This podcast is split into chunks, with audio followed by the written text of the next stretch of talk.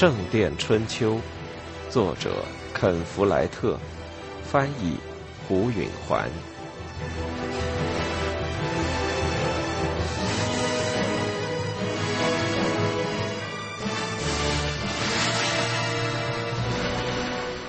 三，整个夏天，杰克都在给阿莲娜讲故事。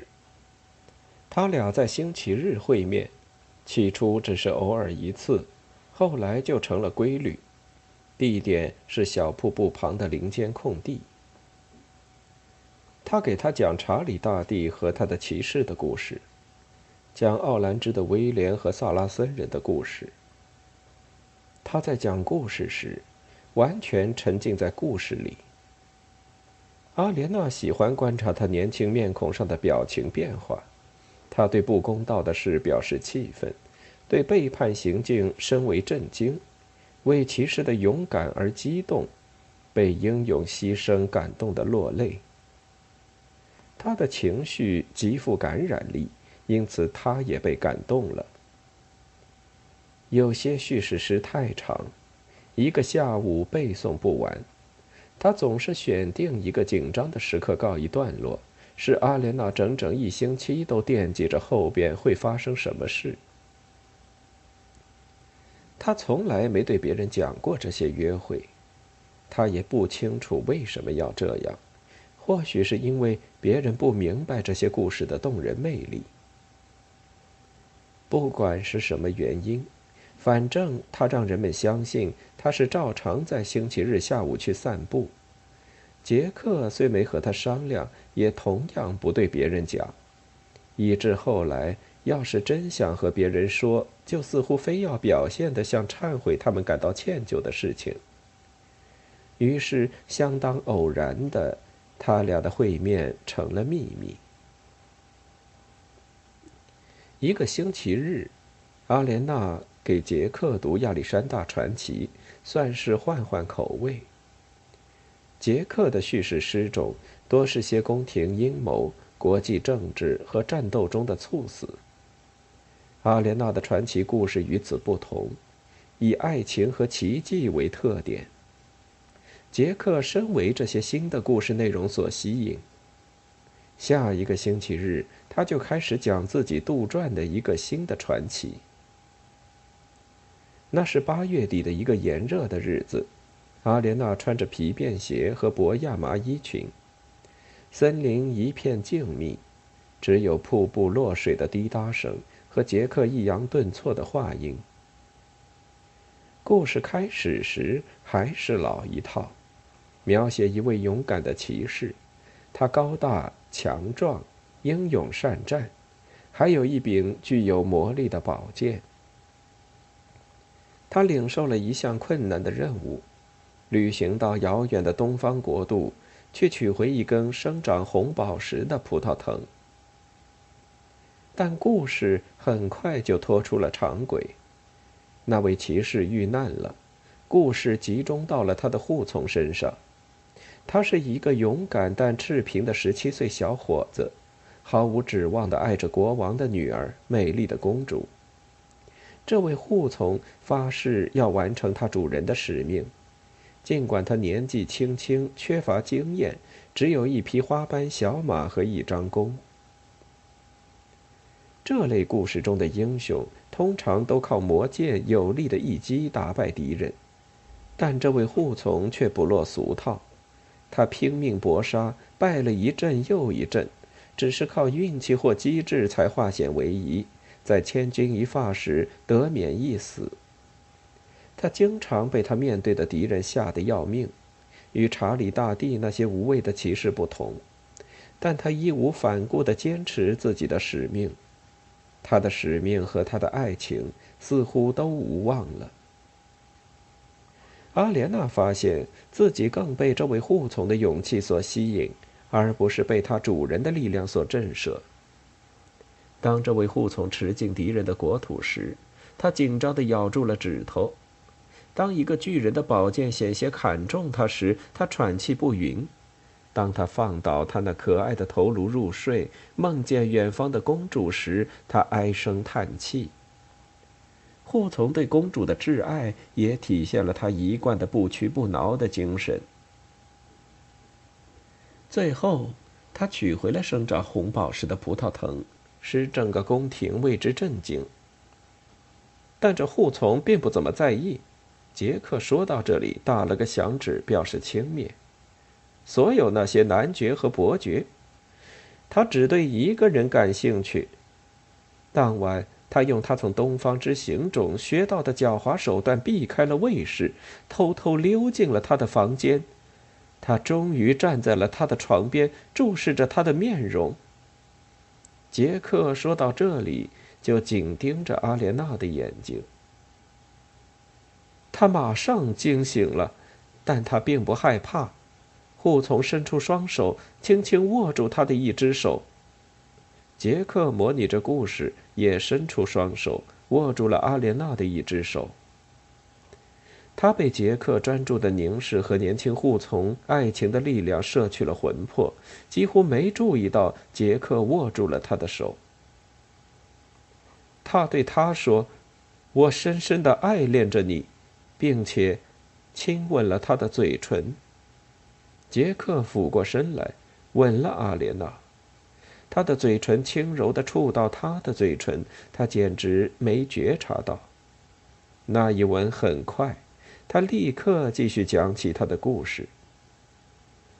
公主睡着了，他接着说：“阿莲娜自存，真的发生了，杰克真的吻了我吗？”他简直难以相信。但他仍能感到嘴上有他的嘴的轻触。第二天，护从问国王：“他能不能娶公主为妻，作为他取回宝石藤的报偿？”阿莲娜认定，杰克亲吻我是不假思索的，不过是故事的一部分。他甚至没意识到他做了什么。我把这事忘掉好了。国王拒绝了他。护从的心碎了，所有的廷臣都哄堂大笑。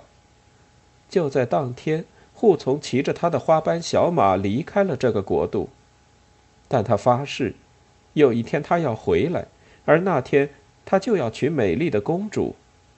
杰克讲完，松开了阿莲娜的手。后来怎么样了？他问。我也不知道。杰克回答说。我还没想出来呢。王桥的所有重要人物都参加了教区工会。对大多数人来说，这是个新鲜事，但他们都喜欢如今把王桥当作城镇而不是村子，而欲请他们以镇民中头面人物的身份出资修建石头教堂，也满足了他们的虚荣心。阿莲娜和阿尔弗雷德招募了会员，并组织了首次工会聚餐。那是在九月中旬。主要的缺席人有三个。菲利普副院长虽说没有充足的理由禁止，但他对这一组织抱敌视态度。建筑匠师汤姆，出于对菲利普的感情，他谢绝了邀请。还有马拉奇。与此同时。艾伦已经用阿莲娜剩余的羊毛织好了一大捆毛呢。这种羊毛织的布粗糙无色，但给修士们做袍服还是蛮不错的。所以修道院司务白头卡斯伯特全都买下了。价钱虽然便宜，但已然是原毛价格的两倍。即使付完艾伦一天一便士的工钱，阿莲娜还多赚了半磅银便士。卡斯伯特巴不得照这种价钱再买些布，于是阿莲娜就买下了菲利普多余的羊毛，加到自己的存货里，又雇了十几个人，其中大多是妇女来纺织。艾伦同意再织一捆，但他不愿做年节制毡的那一道工，说那太苦。别的人大多也这么讲。阿莲娜很同情，年节和漂土都是重活。他记起当年在温切斯特的时候，他和理查是怎么去找一位漂土师傅，要求雇佣他们。那师傅雇了两个男人，在一个水槽里用棒子捣毛泥，还有一个女人往里倒水。那女人给阿莲娜看他那双泡得又粗又红的手。那两个男人把湿毛泥捆放在理查的肩上时，把他压得跪了下去。大多数人勉强可以粘结少量的毛呢，也就是够他们自己和家人做衣服用的。只有身强力壮的男人才能整天做年结和漂土的活儿。阿莲娜对他的职工们说：“只管织布就好，她自会另外雇人来年结，或者干脆卖给温切斯特的漂土师傅。”工会聚餐在木头教堂中举行，阿莲娜负责食物，她把做饭的差事分派给所有的会员，他们大多都有至少一名家仆。阿尔弗雷德和他的手下做了一张长长的火腿桌，他们带来了浓啤酒和一桶葡萄酒。众人分坐在长桌的两侧，上手和下手都不做人，因为在工会内一律人人平等。阿莲娜穿了一件枣红色的丝裙，配着一枚中间镶了红宝石的精致胸针，外面套了一件深灰色的皮里外衣，袖子很宽。是时髦的款式。教区教士说了一番感谢上帝的话，他当然高兴有工会来建新教堂，因为可以提高他的威望和增加他的收入。阿尔弗雷德提出了建设新教堂的预算和时间表，他说话的口气似乎这一切全是他自己做的，但阿莲娜知道，大部分都是汤姆的手笔。新教堂要盖两年，耗资九十磅银便是。阿尔弗雷德提议，工会的四十名会员每人每周交六便士，这比一些人事先估算的要稍多一点。阿莲娜可以从他们的表情上看出来。大家一致同意付款，但阿莲娜认为，工会应该预料到会有一两个人拖欠的。他本人可以轻而易举地支付这笔钱。他向桌子周围看了一圈，意识到自己可能是在场人中的首富。他和一小伙妇女坐在一起，他们中一个是酿酒商，有名的好酒量；一个是裁缝，雇有两名女缝工和几个学徒；一个是鞋匠的遗孀。在丈夫去世后，她把生意支撑了下来。阿莲娜是在场最年轻的女人，而且比除了阿尔弗雷德之外的男人都年轻。阿尔弗雷德比她还小一两岁。阿莲娜很想念杰克，她还没有听到那位年轻护从的第二部分故事。今天是个假日，他很想去林间空地和他会面。也许再迟一点，他还能去。大家围桌而谈的话题是内战的事。斯蒂芬的妻子玛蒂尔达王后出人意料地打了一仗又一仗。最近，她占领了温切斯特城，还俘虏了格罗斯特的罗伯特。罗伯特是莫德皇后的兄弟和他部队的总司令。有人说，莫德不过是个傀儡，罗伯特才是叛乱的真正领袖。无论如何，罗伯特被俘对莫德来说。其损失和王室方面斯蒂芬被俘可以平分秋色。大家都对下一步战争的动向提出了自己的看法。这次聚餐宴上的酒水比菲利普副院长那次提供的要烈些。随着宴会的进行，那些贪杯的人越来越喧闹，教区的教士无法控制，大概是因为他喝的和别人一样多。坐在阿莲娜旁边的阿尔弗雷德似乎在抖擞精神，但连他也喝得满脸通红。阿莲娜本人并不喜欢烈酒，她吃饭时只喝了一杯苹果酒。当东西快要吃完时，有人提议为阿尔弗雷德和阿莲娜干杯。阿尔弗雷德听后高兴得满面红光，而阿莲娜则在想：再过多久他就可以溜了。阿尔弗雷德对阿莲娜说。我们一起干得不错，阿莲娜微微一笑。咱们等着瞧，到明年这会儿，他们当中还有多少人还在坚持每周交六便士？阿尔弗雷德今天不想听担忧或保留的话。我们干得不错，他重复说。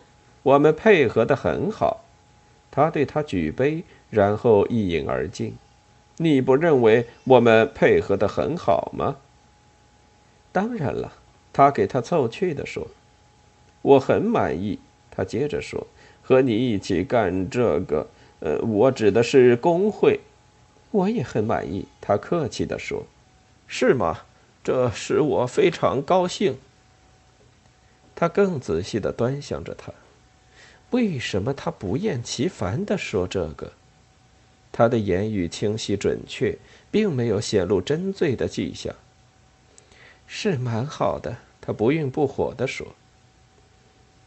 阿尔弗雷德把一只手放到他肩上，他不喜欢别人碰他，但他一向培养自己不退缩，因为男人们会因此而不痛快。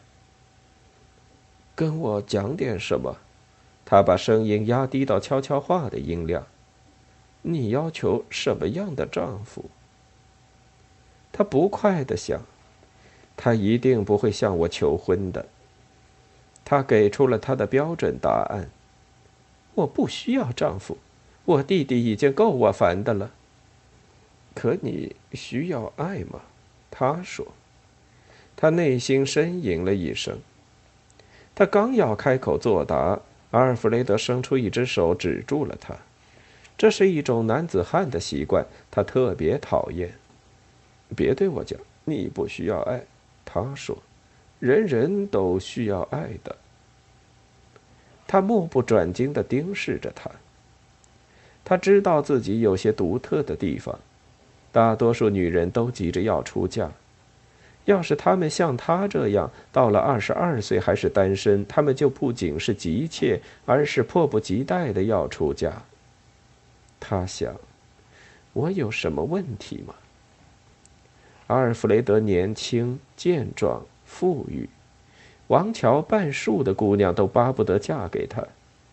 有一会儿，他掂量着这个念头，想说声“是的”，但一想到要和阿尔弗雷德实际生活在一起，每天晚上一起吃饭，和他一起去教堂，生下他的孩子，就有点害怕了。